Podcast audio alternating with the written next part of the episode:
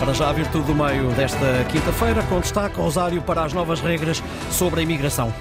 Bom dia, Ricardo Bom Soares. Dia. Com o objetivo de dar uma resposta solidária entre Estados-membros ao problema da imigração, a União Europeia aprovou um acordo que reforça o apoio aos países que estiverem a enfrentar uma maior pressão migratória. Um acordo que surge um dia depois da Assembleia Nacional Francesa ter aprovado com os votos a favor da extrema-direita uma nova legislação que limita os direitos dos estrangeiros em França. A reforma prevista pela União Europeia é extensa e está organizada em cinco regulamentos. Entre outros aspectos, prevê um controle reforçado na chegada dos migrantes à União Europeia Europeia, nomeadamente com o encerramento de centros junto de fronteiras para acelerar o repatriamento.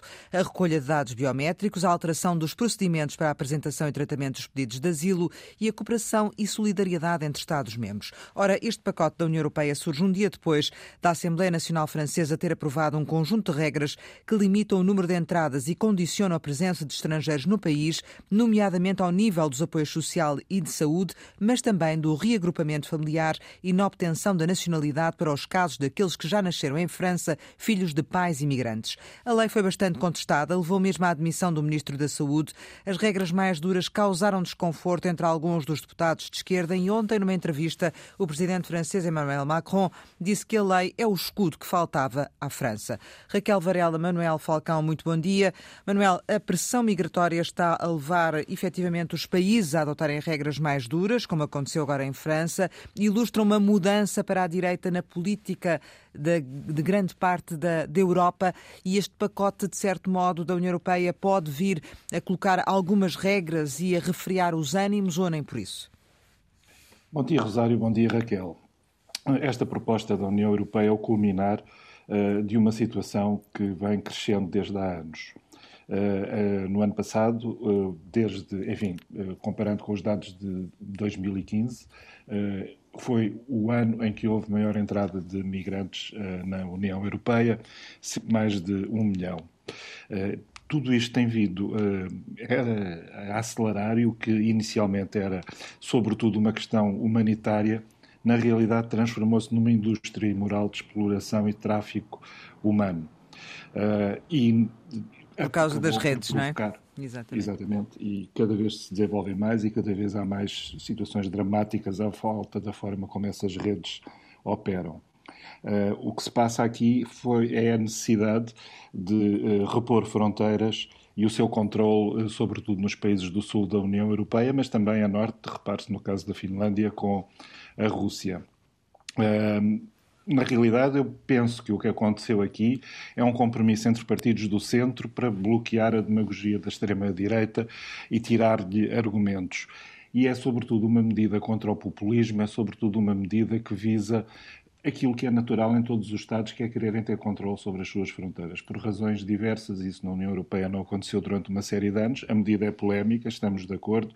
Há imensa gente contra, também estamos de acordo é capaz de ser bom olhar para isto de uma forma pragmática e realista e pensar vale ou não vale a pena ter controle sobre as, sobre as fronteiras da União Europeia. E é esta a questão que fica com certeza para debate nos próximos tempos. Raquel, uh, faz sentido ou não este pacote da, da União Europeia para, para, para todos os países eh, membros, eh, no fundo, existir aqui uh, alguma, algumas regras comuns e também esta solidariedade que se pretende?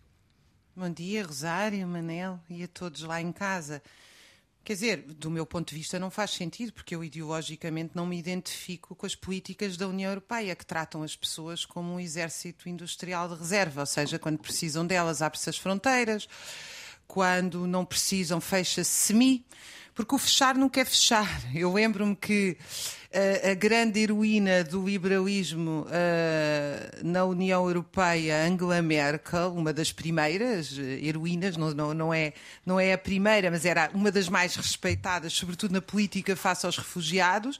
A política que tinha na Alemanha, que cá infelizmente passou uma ideia errada, é que as portas estavam abertas, mas depois havia uma seleção dos imigrantes de acordo com o tipo de formação e qualificação, se estava adequado ou não às necessidades do mercado de trabalho. Mas Ora, isto também não é, Raquel, uma resposta à incapacidade dos países darem resposta a esta pressão uh, migratória e, no fundo, tentar criar condições para uma melhoria da qualidade de vida também desses imigrantes enquanto estão na Europa?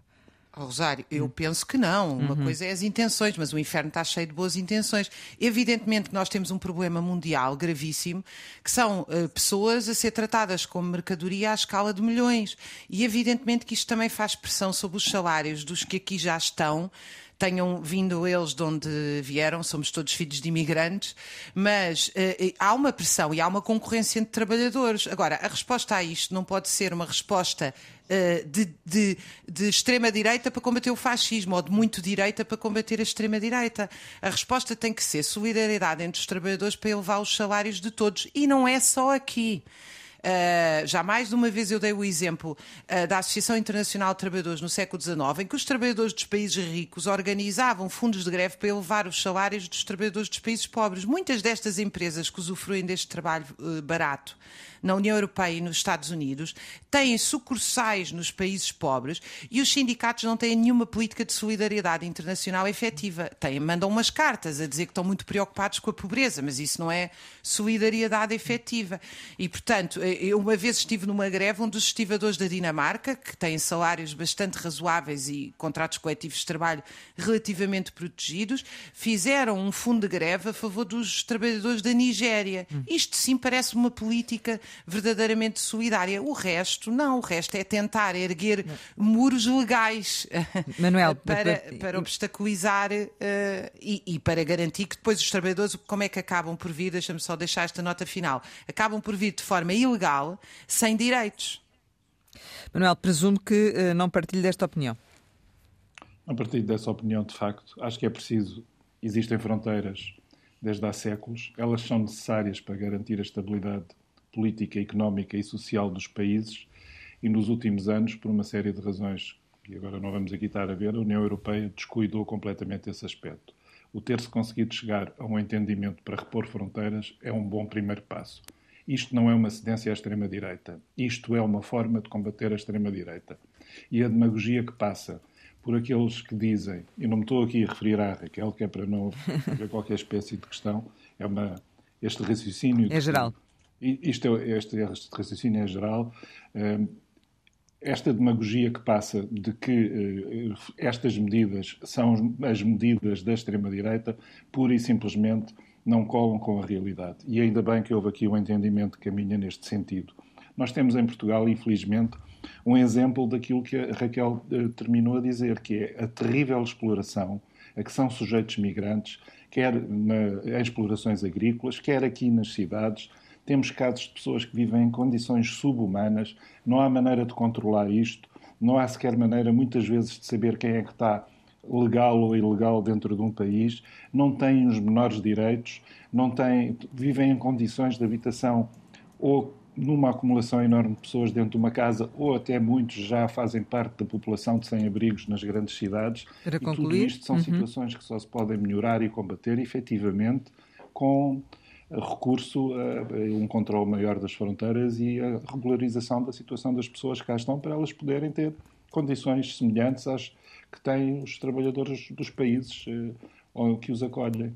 Raquel, para um apontamento final, eh, de toda esta legislação eh, não vai ajudar precisamente a criar essas condições, a dar condições aos países para, para oferecerem melhor aos imigrantes que aqui se encontram na Europa? Não caio, pelo hum. contrário. O, o, que vai é garantir uma maior exploração destes trabalhadores. Por exemplo, a questão do acesso à saúde ou não. Ora, os trabalhadores uh, vêm, vão trabalhar, quando uh, não são necessários, são descartados e enviados para os seus países, e enquanto cá estão, ou não têm acesso à saúde e, e morrem, ou ficam doentes, ou vão ter que fazer. São criadas regras também para a legalização, não é? Uhum. Sim, mas eh, se as regras forem no sentido da legalização e de terem os mesmos direitos, eu não tenho nenhum obstáculo a isso. Mas volto a dizer, eu também não acho que uhum. o assunto da imigração se resolva desta forma. Nós temos que olhar para o mundo como um todo e perceber porque é que se mantêm estas relações económicas desiguais entre países. Certo. Agora, uma vez que nós vivemos nesta situação, uh, retirar-lhes direitos como o acesso à saúde e, e, ainda por cima esta conversa de que uh, há o problema dos Estados sociais, estão erudidos porque os imigrantes imigrantes têm acesso ao Estado Social. Os imigrantes são contribuintes líquidos em todos os países para o Estado Social. E isso levar-nos-ia já a outra conversa. Raquel Varela, Manuel Falcão, muito obrigada pela vossa participação em Virtude do Meio. Nós regressamos amanhã com a Mafalda Anjos e João Guaberto. Daqui a pouco em podcast.